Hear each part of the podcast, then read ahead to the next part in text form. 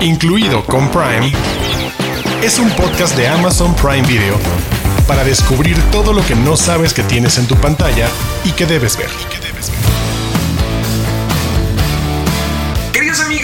es una semana más que se acaba y eso significa que ya toca incluido con Prime. Sabemos que ustedes ya están deseosos de lanzarse a sus sillones, quitarse los zapatos, olvidarse del trabajo y ver un montón de recomendaciones que nosotros aquí les vamos a dar de Prime Video. Y miren, yo sé que septiembre es un mes curioso porque ya estamos despidiéndonos del mes patrio, pero también ya nos estamos preparando para octubre. Y es por eso que vamos a tener una combinación muy extraña de terror y mexicano en este programa. Y es por eso que voy a pedir la ayuda de la experta en el tema, ya que ella es experta en todo en este programa, de espiritualidad, de francés, todo, todo, todo lo hace y sobre todo ella conoce del terror. Le doy la bienvenida a Diana Su.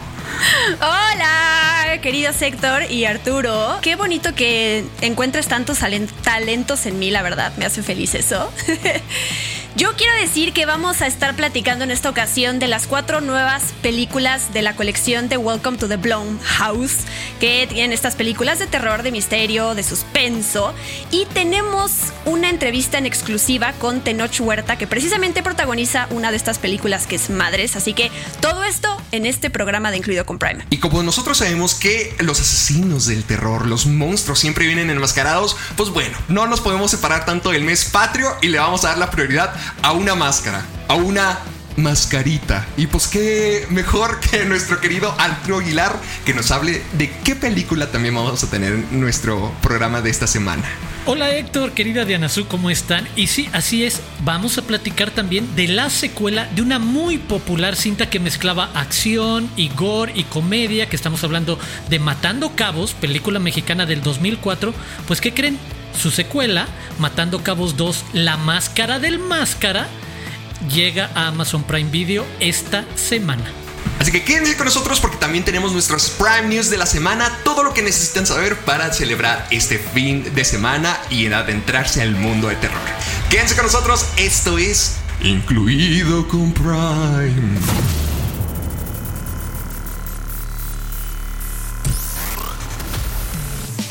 Los de casa. Títulos originales y exclusivos de Amazon Prime Video. Los de casa.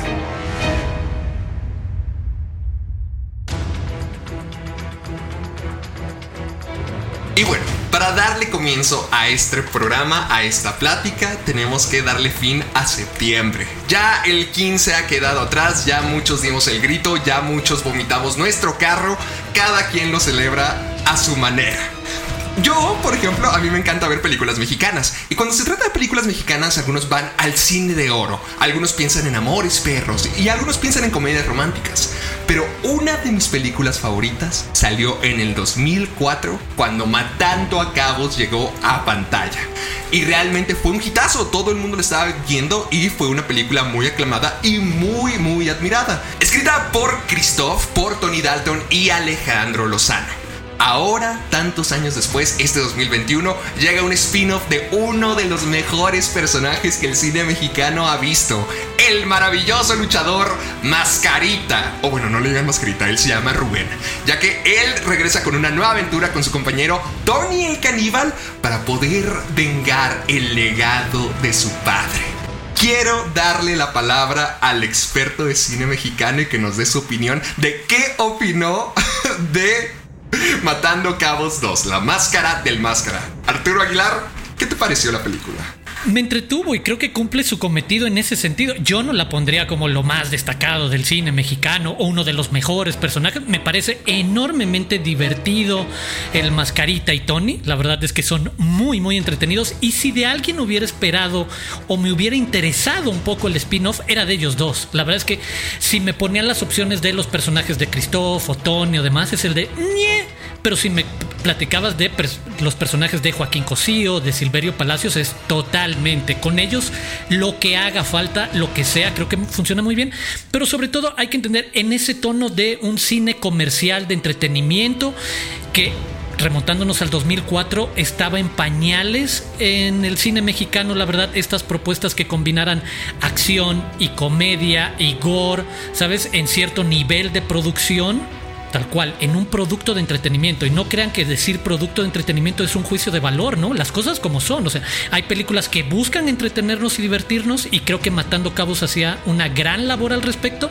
Y hoy llega este giro que me parece vuelve a cumplir en ese mismo terreno. Si como tú decías, si ustedes fueron parte de los muchos fans muy prendidos de Matando Cabos en su original, este nuevo, que lo defines muy bien, es un spin-off de estos dos personajes, les van a cumplir bastante bien. Y creo que, de nuevo, con personajes como, con actores como Gustavo Sánchez Parra, está casi asegurado de que no es, al, no es un churro el que te vas a aventar. En una de esas no te gusta tanto el género o cómo se aterriza, pero a nivel de actuaciones, para nada es un churro del cine mexicano. No, sabes, agregando un poquito a lo que mencionaste, el a mí me gusta mucho el personaje de Mascarita. No sé si se acuerdan de que en la película original, cuando va camino a encontrarse con precisamente Christoph y Tony Dalton, él tiene toda una secuencia donde se convierte en cine de luchador. Y él está teniendo la visión y, se me hace increíble. Esa escena se me hace absurda y me encantó. Entonces, sabiendo que este fue el papel que construyó la carrera de Joaquín Cosio, sí siento mucho apego, se me hace muy carismático. Y creo que es lo que esta película está tratando de recrear, de ser totalmente cine de luchador.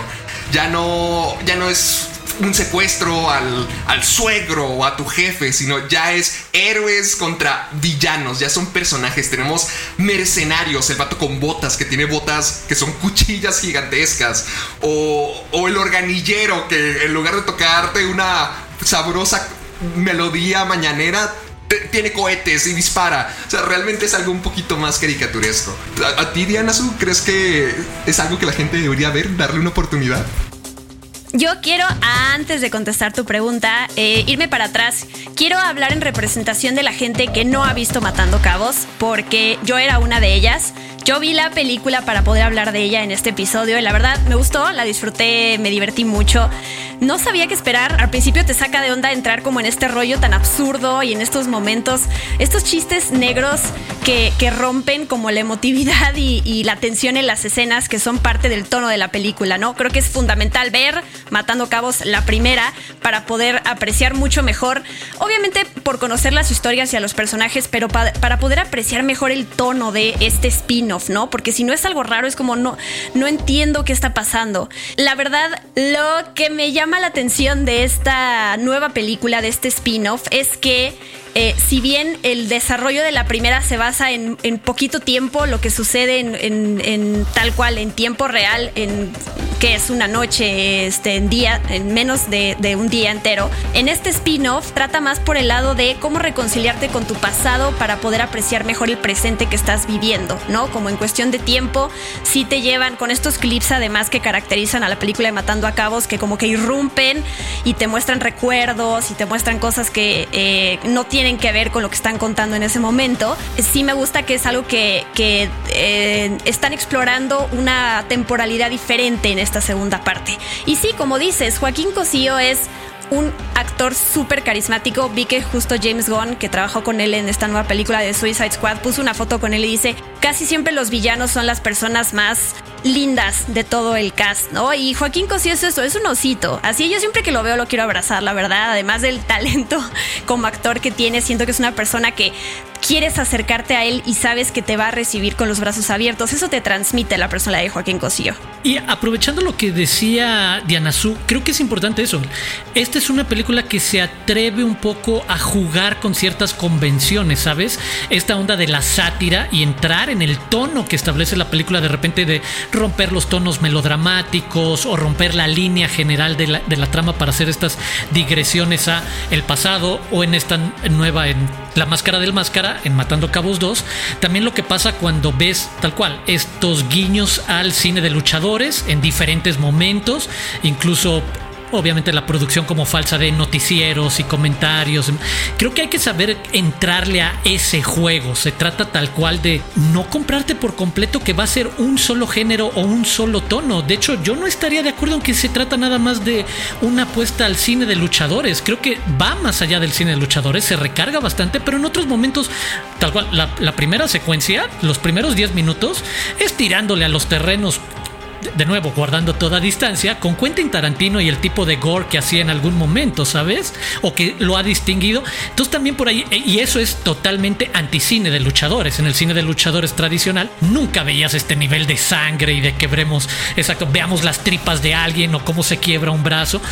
A mí me parece incluso, tal cual, más allá de cuáles son nuestros gustos particulares, darle una oportunidad porque es un ejercicio cinematográfico que hace cosas distintas, que hace cosas que en una de esas otros no se habían atrevido o no habían mezclado el de chile dulce y de manteca, que es un concepto muy mexicano, de mezclemos un montón de cosas y a ver cómo sabe. Y resulta que sabe bien a nivel, tal cual como dijo Diana Su, entretenernos, divertirnos, distraernos, además de la mano de actores muy carismáticos, cumple. Además, van a escuchar el tema de Eres tú de Mocedades. Y yo, como buena señora, fui muy feliz en ese, ese fue un gran momento. Es verdad, estoy contigo, Diana Su. Ese fue un gran momento. Me, me, sacó una risa. Bueno, si ustedes quieren escuchar a Mocedades o tirarse la tercera cuerda, pues sépase que el próximo primero de octubre ya va a estar disponible. Y bueno, si también quieren vivir la experiencia como Diana Su y no han visto la primera, pues ya estamos cubiertos, porque también va a estar disponible el mismísimo día si ustedes quieren echarse una doble función. Pero ya dejemos el mes patrio atrás, ya dejemos nuestra nación descansar un ratito y démosle pie a la sangre, a lo terrorífico, a Blumhouse, porque si ustedes no han escuchado este nombre, y estoy seguro que muchos de ustedes lo han visto, Blumhouse es una de las productoras más importantes cuando a terror se refiere. Y a mí, a mí, a mí se me hace una genialidad porque ellos son de los que más se atreven. Con Blumhouse nunca sabes qué puedes esperar. Bien podría ser un churro, bien podría ser algo maravilloso. Desde un Truth or Dare hasta un Get Out. Nunca sabes qué vas a conseguir con Blumhouse, pero siempre es algo nuevo, algo intenso y algo raro. Y es la razón por la que yo los amo tanto. Pero hay alguien aquí en este programa que tiene más información al respecto. Alguien que, se, alguien que tiene el número de Jason Blum, el dueño de la compañía. Eh, esa soy yo. Yo sí, yo admiro muchísimo este modelo de negocio que ha desarrollado Blumhouse, ¿no? Llevan 21 años con tal cual con esta compañía productora y rápido quería comentarle a la gente, ¿no? Eh, Jason Blum lo que ha hecho es eh, tener estas financiar estas películas de bajísimo presupuesto. De hecho, la primera que es eh, actividad paranormal es el ejemplo que tú dices, o sea, no puedo creerlo. 15 mil dólares les costó y recaudaron 193 millones en el mundo. O sea, si hablamos de rentabilidad dices de wow, un modelo de negocio que funcione es este. Obviamente ya tiene un montón de películas, tú mencionaste algunas. Whiplash es otra, también si nos vamos a la parte del drama, ¿no? Pero bueno, las de terror son las que más se relacionan con esta productora y me gusta porque además le dan muchísima libertad creativa a la gente que está detrás, a los realizadores, a los directores y productores y eso también hace que la gente se sienta con ganas de jugar, que no siempre, pero le ha funcionado tanto a Blumhouse que ahí vemos el éxito de sus películas. Y ahora nos toca el turno de hablar de el estreno de cuatro nuevas películas que va a ser Welcome to the Blumhouse. Esto solamente va a estar disponible en Prime Video. ¿Y qué les parece si comenzamos hablando de la película de nuestro invitado de esta semana? Madres. Ay, eso sonó como que muy... Ah, ah, madres, aquí va, aquí va el estreno. Perdón, perdón, perdón. Madres, la película Madres cuenta la historia de una pareja México-americana. Están viviendo en, una granja, están cuidando, es Tenoch Huerta interpreta al manager de este lugar y están viviendo esperando a su primer hijo.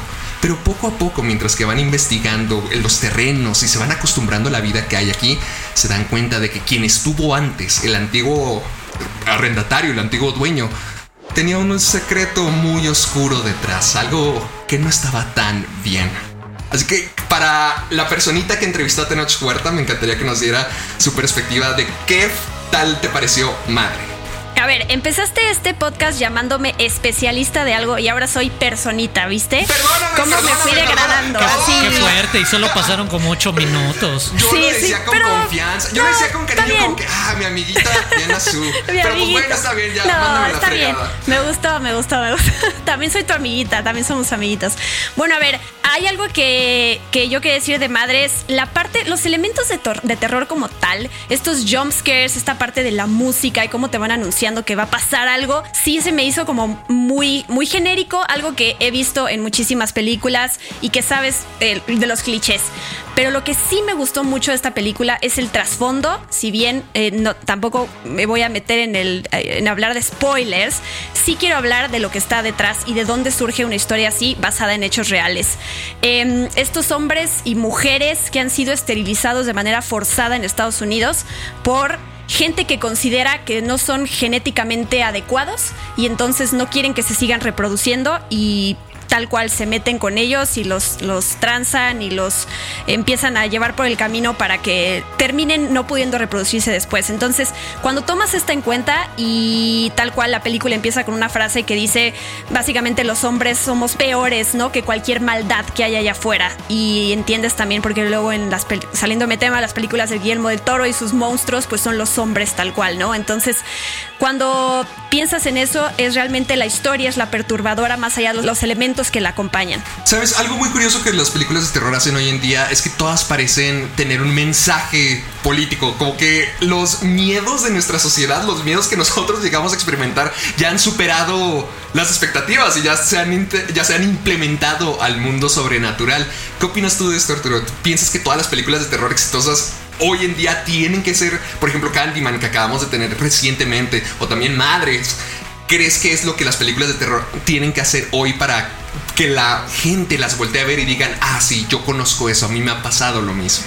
No, sé si lo necesiten. Es muy interesante porque sí es parte tradicional, llamémoslo, del, del género de terror. O sea, cuando pensamos en George Romero y los zombies, sabes que el trasfondo social es eso. Es los zombies son una representación del conformismo social. Siempre es un vehículo para la discusión social.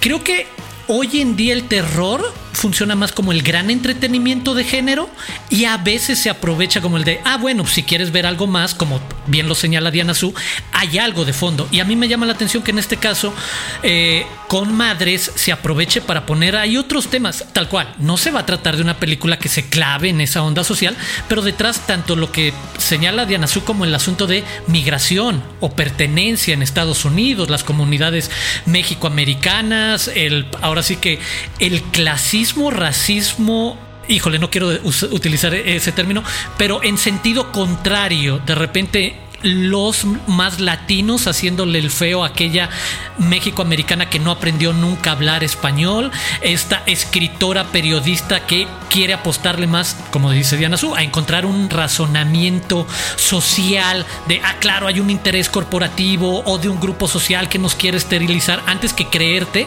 en maldiciones o en mitos. Entonces creo que por ahí se mezclan bastantes cosas interesantes. ¿Qué es eso? Es de ponerle como fondo a la película un tema en el que nos podemos ver un poco más reflejados o que al menos le da un contexto un poco más rico. Es el de, ah, claro, cuando vemos estos primeros minutos de Tenoch Huerta y la esposa llegando a esta nueva comunidad y empezando a integrarse y la dinámica que se da con otras personas y las conversaciones, probablemente de los primeros 20 minutos te señalan otras cuestiones, otras tensiones que se van a pelear con esa mitología fantástica de es una maldición la que está asediando a las mujeres emba- embarazadas o a los pobladores de esta zona. Es el de, ah, mira, está ahí, sirve para algo, pero sirve también para confrontar lo que ella misma va, va- ahora sí que valga la redundancia, va a tener que enfrentar más adelante en la película. Entonces, sí me parece, en- respondiendo ahora en la versión corta a tu pregunta, sí me parece que es algo inteligente cuando las películas de terror utilizan ese contexto social o político o económico, cultural,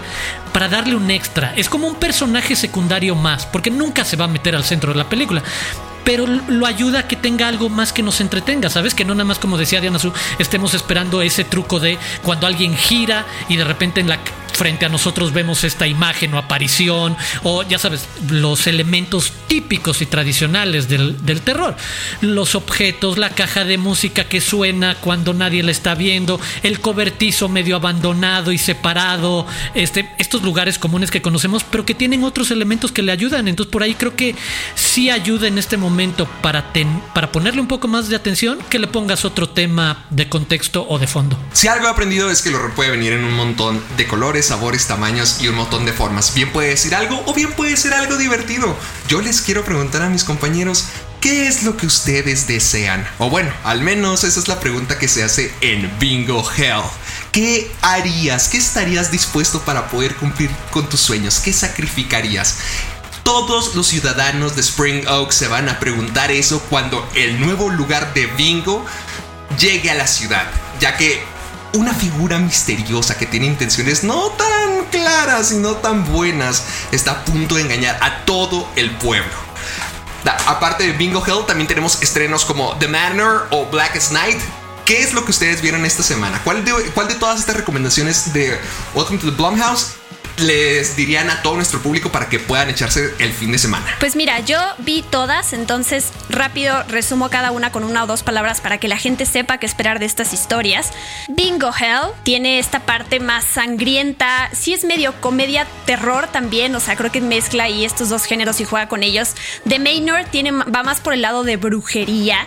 Y Black as Night va por el lado de vampiros. Entonces tenemos cuatro historias de las que estamos hablando que tienen diferentes temas relacionados con terror y eh, dependerá también de la gente. Yo recomiendo que se vean todas, la verdad. Son cortas, que me gusta esto de, de esta colección. Una hora y media dura cada una de las películas. Entonces, y sí decir de Bingo Hell, que es protagonizada por Adriana Barraza, que amo es lo máximo, es me enorgullece tanto verla ahí y además puede pasar de estar tan calmada y solemne a enojarse, a hacer corajes, a volverse este también una persona, o sea, un personaje sangriento. De verdad que todo le queda a esa mujer y me encanta. Yo aprovecharía para destacar The Manor, ¿eh? Bárbara Hershey además en un contexto como gótico.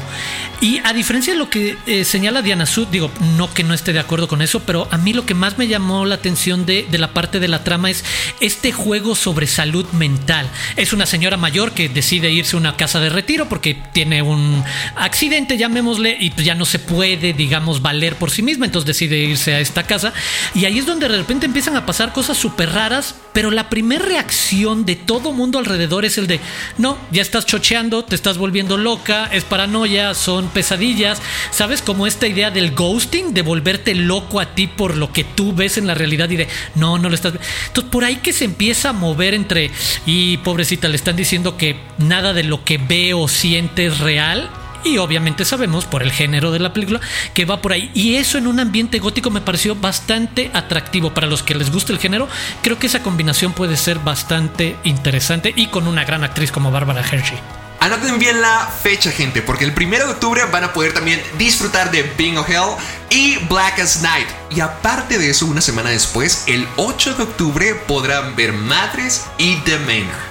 Aparte de eso, también tenemos en Prime Video títulos como The Purge, The Lie, una de mis favoritas para los obsesivos, Nocturne, Evil Eye, The Black Box, De, Verdad o Desafío, Through There, Jezebel y un montón de películas más que podrán encontrar como Fantasy Island que está para rentar o para comprar. Entonces denle una oportunidad a Blumhouse, permitan que el horror entre a su vida y prepárense porque octubre va a estar buenísimo. Vayamos preparándonos para octubre, pero antes de eso, ¿por qué no escuchan la entrevista que Diana Azul le hizo a nuestro querido Tenoch Huerta para que entremos en el mood de miedo? Close Up. El invitado de la semana.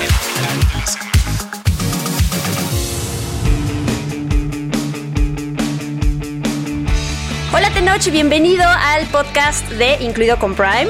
¿Cómo estás? Muy bien, muchas gracias Diana. Pues estoy muy contenta de poder estar platicando contigo sobre la película de terror que se llama Madres, que estrena en Amazon Prime Video. Y hay que decirlo, es una película bajo el sello de Blumhouse, que ya eso de entrada me emociona mucho porque tienen muy buenos títulos ahí. ¿Cómo llegó este papel a tus manos? Fíjate que mis, mis agentes me hablaron, me dijeron que estaba este proyecto, que lo checara, que lo considerara. Ryan, el director, había pensado en mí para, para el personaje, evidentemente hice casting y todo. Cuando leí el guion dije, puta, quiero entrar, o sea, ¿sabes? Porque para empezar es el género del terror, pero terror por el terror, la verdad, era bastante hueva. Sí necesito que, que sea por algo, ¿no? Y entonces la, la, historia está, está, basada en hechos reales, lo cual es aterrador, es sumamente aterrador, pero además eh, está perfecta, está muy bien contada, los personajes están muy bien planteados, las situaciones, o sea, algo que se escapa mucho porque muchas de las películas que se hacen acerca,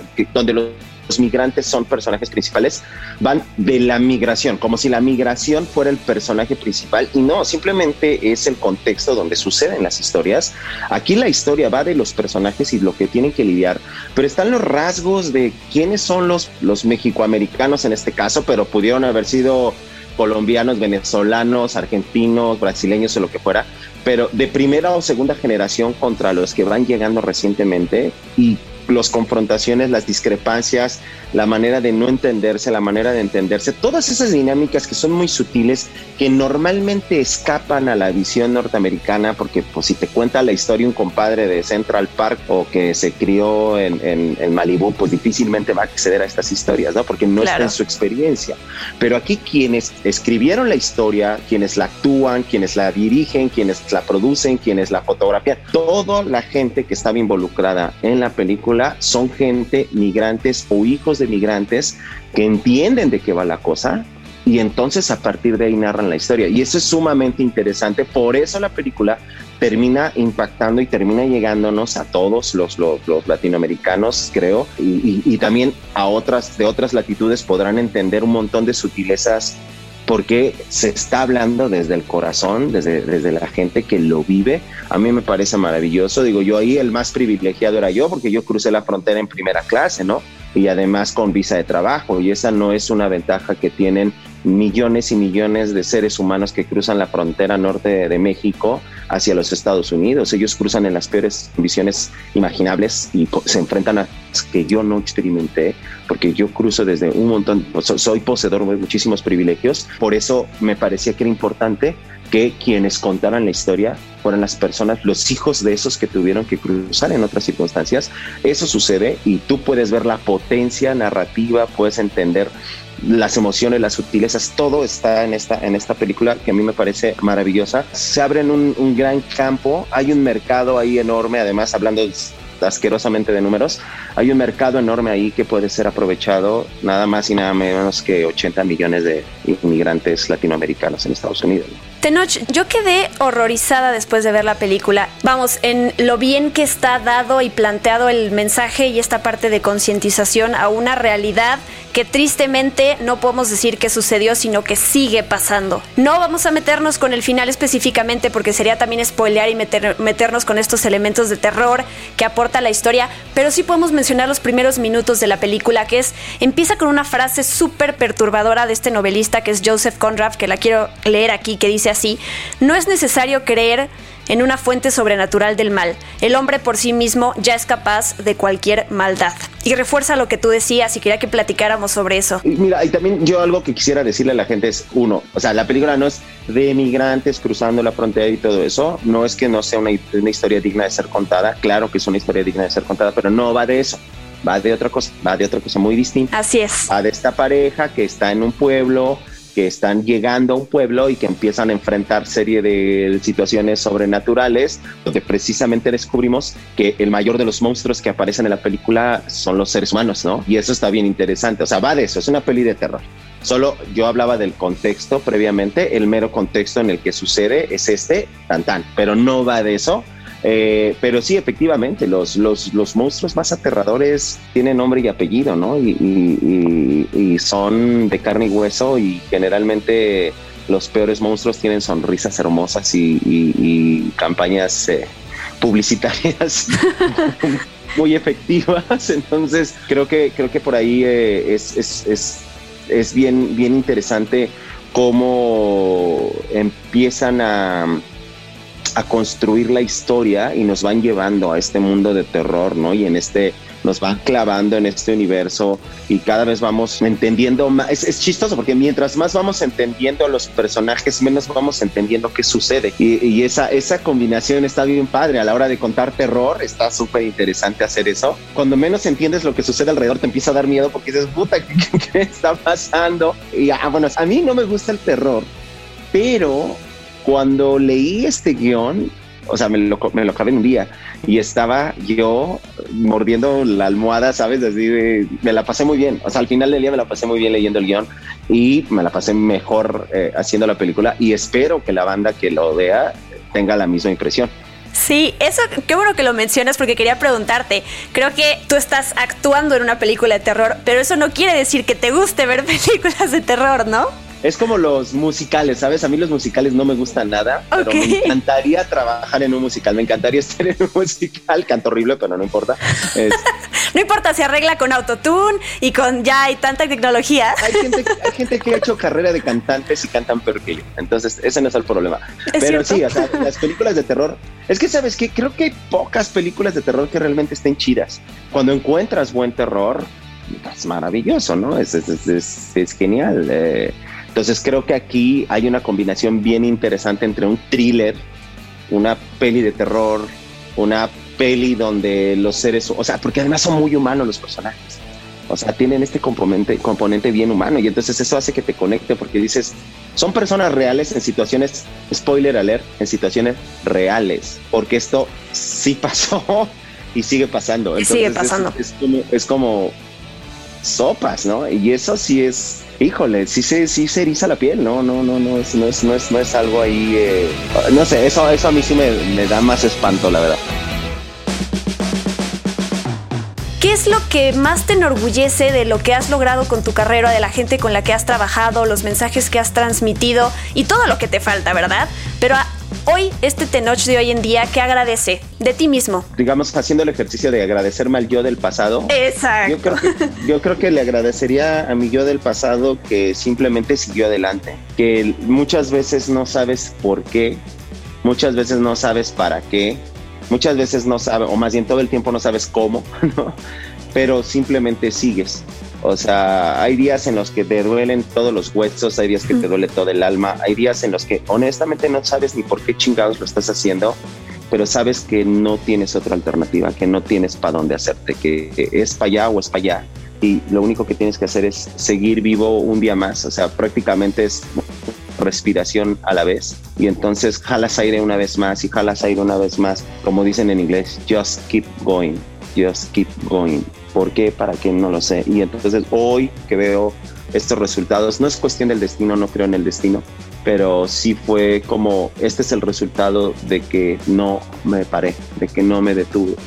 Pude haberlo hecho mejor, tal vez. Pude haberlo hecho peor, seguramente. Pero hoy estoy aquí, estoy en esta posición, estoy muy contento de los proyectos en los que he estado. Tengo una familia hermosa, tengo un montón de gente que adoro. O sea, sabes, como una pareja maravillosa. O sea, hay como tantas cosas hoy a mi alrededor, a mis 40 años, que digo, güey, qué chingón, no necesito comprarme una moto ruidosa. Eh, esta crisis de los 40 las puedo, la puedo vivir en paz. Oye, ya para ir cerrando esta entrevista, una pregunta que siempre me viene a la mente, un obstáculo que puede significar algo muy grande para, un, para unos y, y no para otros, ¿qué es el idioma, Tenoch? Porque si bien podemos prepararnos con clases, pues tú has tenido que participar en muchos proyectos donde tienes que hablar inglés. No sé cómo has superado o si has tenido esa necesidad de superar ese obstáculo del miedo, la inseguridad de, híjole, ¿cómo voy a pronunciar? ¿Qué van a decir de mí? Y a la gente que también dice, ¿cómo supero esa parte del idioma que al final es comunicación? No es algo que todos nos enfrentamos, pero a veces será como, híjole, pero no sé si yo sea capaz de hacerlo y lograrlo y de que me tomen en cuenta por la manera cómo yo hablo, de dónde vengo y que voy a seguir siendo así, defendiendo mi, forma de hablar, ¿no? Pues eso me pasa hasta con el español. Eh, pues sí, hay un, obviamente hay una barrera idiomática. Afortunadamente, y eso sí lo tengo que decir, yo tengo la fortuna y el privilegio de haber entrado o de haber llegado a la cinematografía eh, norteamericana donde las representaciones son importantes y entonces yo ya no tengo que hablar como un norteamericano. me piden que conserve mi acento en la medida de lo posible y eso está y eso eso también es un paro para mí, evidentemente, ¿no? Y eso se lo tengo que agradecer a todas las carnalas y todos los carnales que han estado peleando generación tras generación para que se les respete su cultura y su identidad lingüística y entonces yo me veo beneficiado de eso, ¿no? Entonces, eso por un lado. Por el otro también es que, eh, pues, pues no te queda de otra más que, o sea, si yo voy a Estados Unidos, evidentemente pues necesito hablar su idioma y entonces trato de estar tomando clases constantemente, evidentemente con amigos, con, o sea, yo llego a un set y siempre le digo desde el, desde el asistente hasta el director, por favor corrígeme el inglés, por, por favor corrígeme la pronunciación, corrígeme los tiempos verbales, o sea, sabes como todo eso y, y, estás en constante aprendizaje, eso te mantiene también alerta de una u otra manera. Y, y lo otro también es entender dónde estás parado, o sea, para mí sería, sería, sería un error llegar a Estados Unidos y decir, por favor, quiero venderme como el típico morro de los suburbios blancos adinerados de Estados Unidos. Pues, ni por el color, ni por la fisionomía, ni, o sea, no tengo, pues, no me voy a vender ahí. ¿Cómo me voy a vender? El hombre común. Soy un hombre común un hombre común con estas circunstancias y estas particularidades, pero un hombre común. Y entonces yo apelo a vender al hombre común. Y dentro de las circunstancias y particularidades que tengo, bueno, el color de mi piel, es en mi origen, es el idioma que hablo como primera, como primera lengua, la, la, la, la, la. Y entonces esas son las particularidades de, de mías, pero pues ahí me vendo, ¿sabes? Entonces también, también eso hay que tomarlo en cuenta, porque si de repente eso, si yo soy, si apenas hablo español y entonces llego a quererme vender como el mexicano, cuando ni siquiera hablo español, cuando no entiendo la cultura de la que vengo, pues va a ser muy complicado que me la compre, ¿me explico? Entonces también eso es, es importante, tienes que saber quién eres, tienes que saber dónde estás parado, primero como ser humano, porque pues si no, ¿qué chingados estás haciendo de tu vida, no? Ve a terapia, güey. Y segundo, también como actor, como actor tienes que entender qué estás vendiendo, tienes que entender dónde estás parado, o sea, es, ok, yo soy un actor y yo sé que como actor puedo hacer cualquier personaje, sí, güey, pero, pero espérate, güey, o sea, no puedes, no puedo yo pretender que soy una chica alemana de la década de los noventas que toca trans, trash metal, no, güey, eso es totalmente alejado a mí.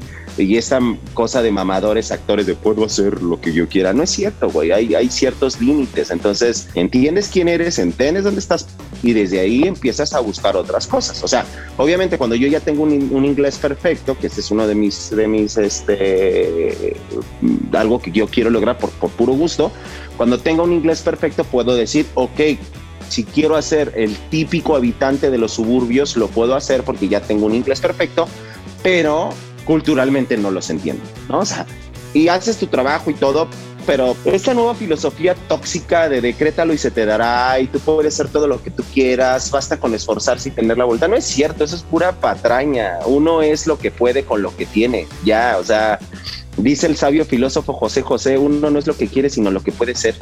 Tanta. Wow, me encantó la plática contigo. No sabes cómo te agradezco el tiempo, esta apertura, la confianza, aunque sean estos pocos minutos. Me encantó Tenoch. Muchas gracias por estar aquí, por tu, por tu tiempo y que se repita pronto. Por favor, Diana, muchísimas gracias. Mucho gusto. Igualmente, cuídate. Incluido con Prime, es un podcast de Amazon Prime Video para descubrir todo lo que no sabes que tienes en tu pantalla y que debes ver una super noticia para los fanáticos de The Boys. Se acaba de confirmar la realización del spin-off de la serie, donde veremos la historia de superhéroes jóvenes, irreverentes, hormonales y competitivos en un ambiente universitario, con el tono satírico de The Boys. El título aún no se ha definido, pero se los vamos a comunicar cuando lo sepamos. Prime News.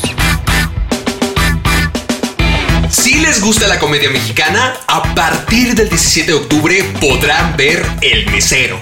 Una historia en la que veremos a un mesero atrapado en dos mundos muy distintos. Con Badir Derbez, el hermoso Memo Villegas y Bárbara López. Prime News. Esta semana se anunció la nominación al Emmy Internacional para El Presidente como mejor serie de drama.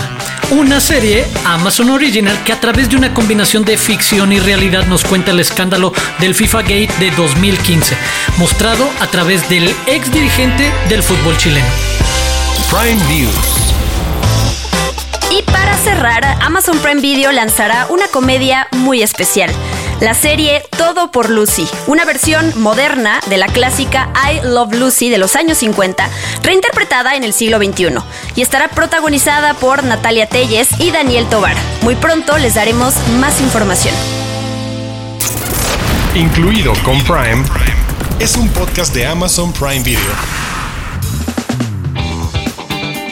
Y como nuestra tradición, cada semana tengo que aprovechar esta oportunidad para revivirme con Diana Su, porque al parecer la, la vendí muy alto y luego la degradé. Ahora quiero que me recomiende una película, porque yo confío. Tienes que dejarla en lo más alto en este momento, yo confío, Héctor, por favor. Yo confío 100% y ciegamente en Diana Su. Estoy seguro que la recomendación que ahorita va a ver le va a cambiar la vida a toda la gente. Ay, no.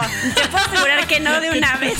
Diana se está a punto de acabar vidas. Digo, acabar, digo, cambiar vidas.